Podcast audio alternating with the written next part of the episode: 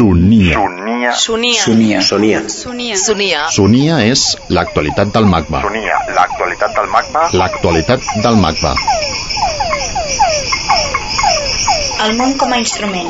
El món com a instrument. El Sonia parla amb Francisco López, director d'aquest curs i cicle de concerts, que ha comptat amb la participació de quatre artistes Yannick Doví, Andrei Kirichenko, Ronnie Sandin, Arnaud Jacobs. que exploren el món real com a font sonora. El Sonia parla amb Francisco López. So, So, Para mí el sonido es, es una es un componente de la realidad que tiene un, un poder muy muy importante. Sobre esto yo creo que existen diferentes tipos de personas. Hay personas que son especialmente sensibles a- al sonido y personas que no. Las personas, yo conozco bastantes, como me dedico a eso, conozco muchas personas que son muy, muy sensibles al sonido.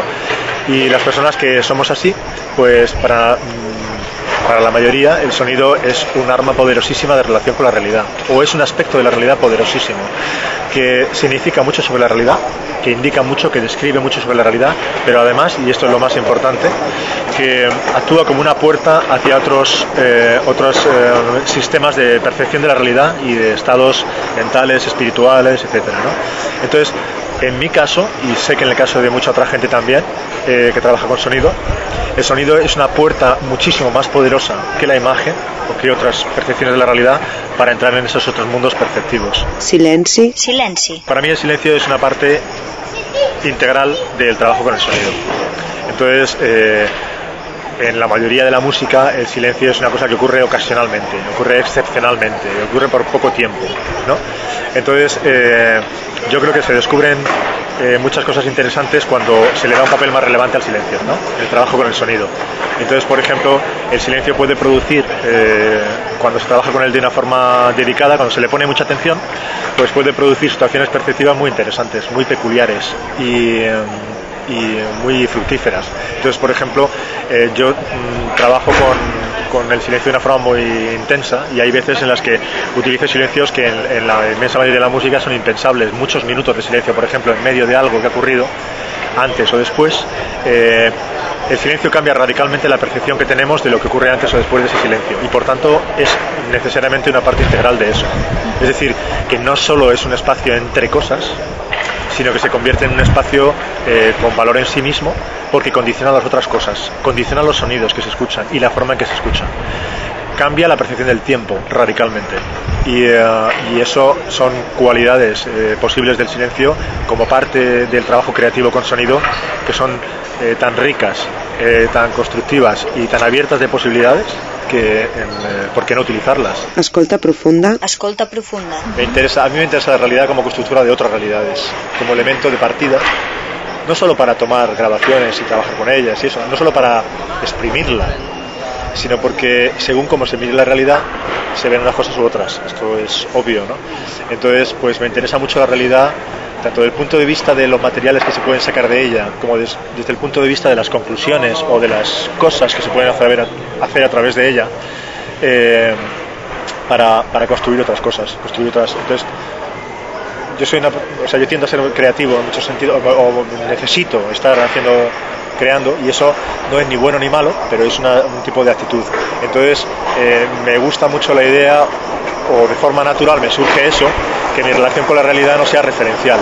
Me interesa muy poco referirme a la realidad para documentarla, para, eh, para mirarla de muchas maneras. Me interesa, eso personalmente me interesa poco. No es que me parezca mal ni nada, pero a mí personalmente no me interesa. Me interesa más relacionarme con la realidad como un elemento, un punto de partida para construir otras realidades o otros mundos de perceptivos. ¿no? Y entonces, desde ese punto de vista, la, eh, eh, la actividad musical, yo no estoy muy seguro si lo que hago es música o no y me da igual, ¿no? lo que sea, pero lo que me interesa, independientemente de si es o no es música, lo que me interesa es que la experiencia eh, sea una experiencia intensa. A mí me interesa crear exper- experiencias intensas, experiencias transformativas, que te cambien. música, Música. Yo creo que se crea música o algo como música. Yo no estoy especialmente interesado en defender la idea de música, ¿no? pero sí estoy especialmente interesado en defender la idea de que ese trabajo con el sonido, igual que sería con las imágenes, sea un trabajo que tiene mucha sustancia espiritual o mucha sustancia. eh, mucha sustancia, eh, el tipo que sea, es, es un poco difícil definir de qué tipo de sustancia, pero que tenga, que tenga sustancia. Y yo creo que eso eh, se consigue, no se consigue eh, por ejemplo, en el caso del sonido, no se consigue a base de trabajar mucho el sonido o de tener una tecnología muy sofisticada que hace cosas muy sofisticadas con el sonido. Creo que la clave de ese proceso está en tomar la decisión de decir, escucha esto, o mira esto, o, o ser capaz de transmitir a otra persona lo que tú estás viendo, lo que tú estás percibiendo de esa cosa que puede ser muy mundana, muy, muy cotidiana, muy normal, pero a través de una forma de mirarla la transformas en algo que tiene un valor eh, diferente. Es decir, en síntesis, yo creo que se crea música cuando se decide que algo, algo lo es. Y esa decisión es mucho más importante que todo el trabajo que puedes hacer con ello. Lo mismo para cualquier aspecto visual de la realidad. Entonces, esa, esa decisión eh, es una decisión subjetiva y que no, define no, no, puede definir la música de forma universal. Yo creo que pretender hacer definiciones universales que valgan para cualquier persona es un error. Creo que es un error eso porque veo que hay, mucha, hay muchas definiciones posibles de eso y hay muchas, no solo definiciones, sino percepciones de eso diferentes. ¿no? yo no quiero que nadie tenga, yo no quiero imponer mi definición de música a nadie, no tengo ningún interés en hacer eso. Eh, pero, y, de hecho me gusta eh, percibir diferentes definiciones de, de, música, por ejemplo, de diferentes personas. Pero sí eh, veo que, que, eso tiene mucha más eh, puedo conectar mucho mejor con ello cuando veo eh, ese tipo de sustancia, cuando veo que la dedicación a esa escucha es una dedicación importante. Y eso lo veo eh, desde música étnica hasta, hasta jazz, hasta miles de cosas. Y eso es más importante, la toma de decisión sobre algo es más importante que cualquier trabajo que se pueda hacer o cualquier elaboración que se pueda hacer con esos materiales. Ahí está el punto clave. Y de hecho, en el caso de, te un ejemplo muy, muy claro, en el caso de la grabación de ambientes sonoros, eh, la parte más importante de ese proceso es qué decisión ha tomado la persona que lo hace, eh, cuándo y cómo se ha puesto a hacer la grabación y dónde se ha puesto a hacer eso. Decisiones de ese tipo pueden crear una cosa que es increíblemente fabulosa sin que haya ningún tipo de transformación, ningún tipo de trabajo.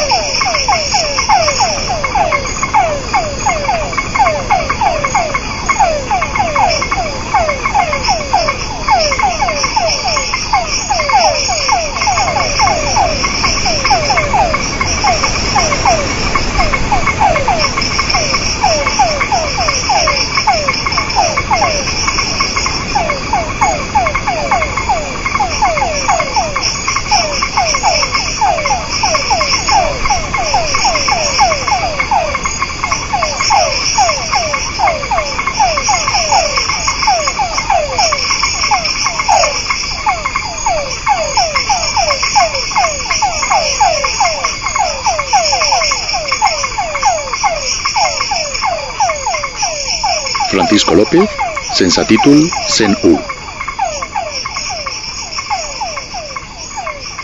3 V baixes, magba, 1 ES.